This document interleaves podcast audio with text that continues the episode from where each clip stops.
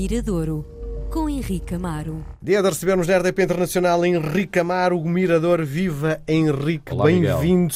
Vamos começar a nossa conversa hoje. Antes de entrarmos propriamente na música, vamos entrar na literatura, porque eu fui confrontado há muito pouco tempo com o chamado livro digital, que mudou totalmente a minha forma eh, de quase de viver, porque recuperei o prazer na leitura. Um, lia muito algumas coisas, mas não com tanta intensidade. Via muitos filmes eh, nas plataformas. Cheguei à conclusão que aquilo era mais do mesmo e de repente sinto-me até um bocadinho mais rico, não é? Sim. A pergunta que te faço é: eh, sei que também és adepto do digital, é o futuro?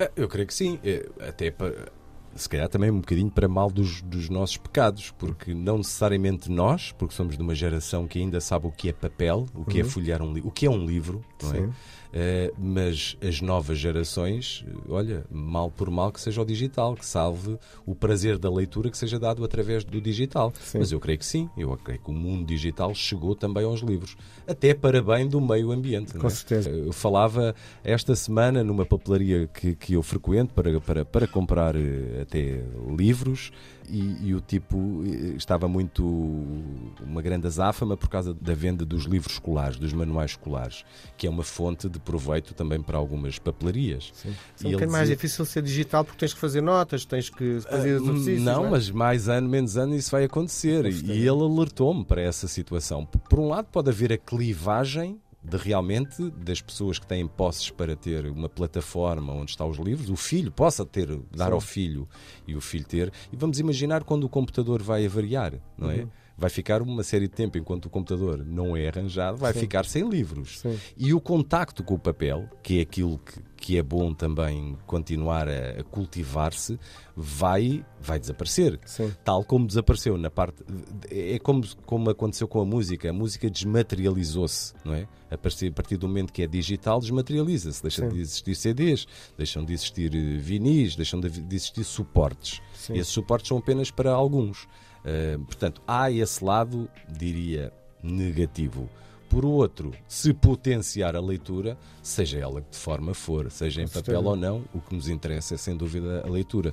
Tal como nos interessa a nós, não é? Pessoas que trabalhamos na rádio e gostamos de divulgar música, o que nos interessa é que as pessoas não percam o prazer De de ouvir. ouvir, música. Com certeza.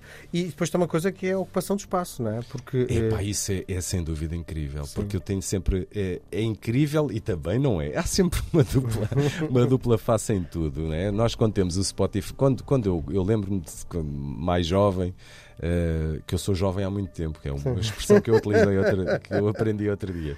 Eh, nós comprávamos um disco e aquilo era a nossa companhia, nova, ou seja em vinil ou não, nós ouvíamos, conhecíamos o disco quase ao compasso, não Sim. é? De, as Sim. intros, tudo. E ah, atualmente, ao termos uma plataforma não é, com toda a música do mundo, eh, eh, divagamos, não é? Às vezes Sim. ouvimos um bocadinho deste, um bocadinho do outro, portanto parece que nos dispersamos completamente. Ao teres um- uma plataforma que te dá livros digitais, não é? Tu tens acesso eh, Ao mundo ao, ao mundo. Sim. E o por um lado é porreiro, tu às vezes escolhes. Eu lembro de ir para a praia com um livro atrás. Sim. Mas muitas vezes chegava à praia e não tinha disponibilidade mental para aquele livro. Sim. Há um dia que me sento no sofá e não me apetece este, mas quando estou em casa, Sim. vou buscar outro. Sim. Quando estás fora de casa, É ficas- complicado. é complicado. Não te apetece ler aquele, apetece ler uma biografia. Ah, hoje não me apetece a biografia deste, apetece-me do outro. Então também dispersas um bocadinho. Agora é. É muito prático. Mas isso que tu estás a passar, Miguel, também não tem a ver só com o facto de, de tu teres eh, esse instrumento, essa plataforma com os livros. Tem muito a ver também, às vezes, com uma, uma necessidade individual e irmos em busca de novos hábitos Sim. de ficarmos fartos de ver televisão Isso, e isso. acharmos que a Netflix está sempre a dar a mesma coisa e vamos em busca de outras coisas. Isso é, é- eu acho que é, é gerir o tempo de outra, o nosso tempo de outra maneira. Sim. Eu acho que é essencial.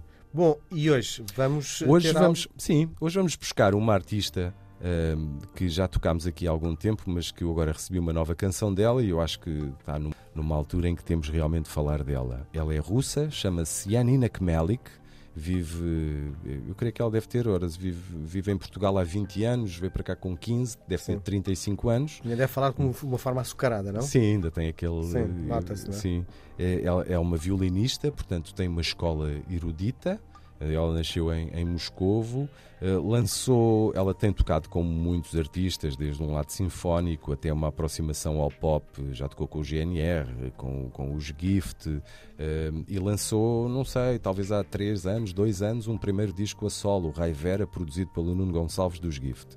Ora, o, o que é que a, a Ian, que é o nome que ela utiliza no nome artístico, é óbvio que pandemia, uma guerra provocada pelo seu próprio país, eh, criou-lhe inquietação. Uhum. Portanto, o novo disco que ela está a fazer é um disco de reflexão sobre estes dois últimos anos, não só o lado da, da pandemia que todos vivemos, como sem dúvida a guerra provocada pelo seu país.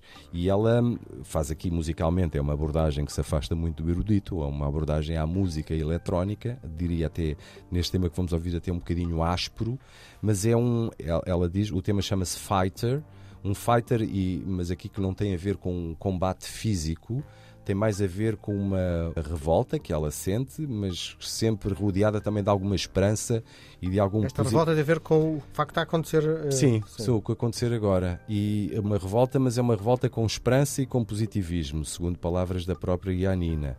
E é uma pessoa que, e isto é quase um elogio a nós que vivemos num país democrático e que ela hum, fala muito, que é ela, o facto de ter vivido estes últimos 20 anos no nosso país, num país onde realmente a opinião é, é livre, ela sentiu isso, portanto, perdeu o medo de opinar. Possivelmente, se fosse a Yanina Kmelik a viver em Moscovo, pensaria duas vezes naquilo que Sim. vai dizer. Sim. Aqui não tem, não tem esse medo, perdeu esse medo. Então é Sim. é um pouco também um, eu diria quase uma canção de libertação. De, de libertação. Um, e eu achei por bem, uh, não temos assim tantos. Calculo que existam alguns músicos russos, artistas russos a viver em Portugal, mas dentro deste contexto de música pop não devem existir assim tantos que eu conheça e achei que estávamos na altura certa de voltarmos a ouvir a música da Ian, a Yanina, o tema Fighter, hoje no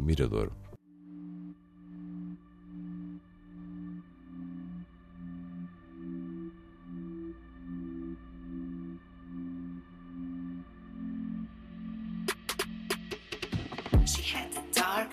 They thought she had blue eyes, she sounds so sweet. They thought she was a liar, she had the bad mood. She played a perfect game, she looked like someone. They never knew her name, they never saw her like a human being. They never treated her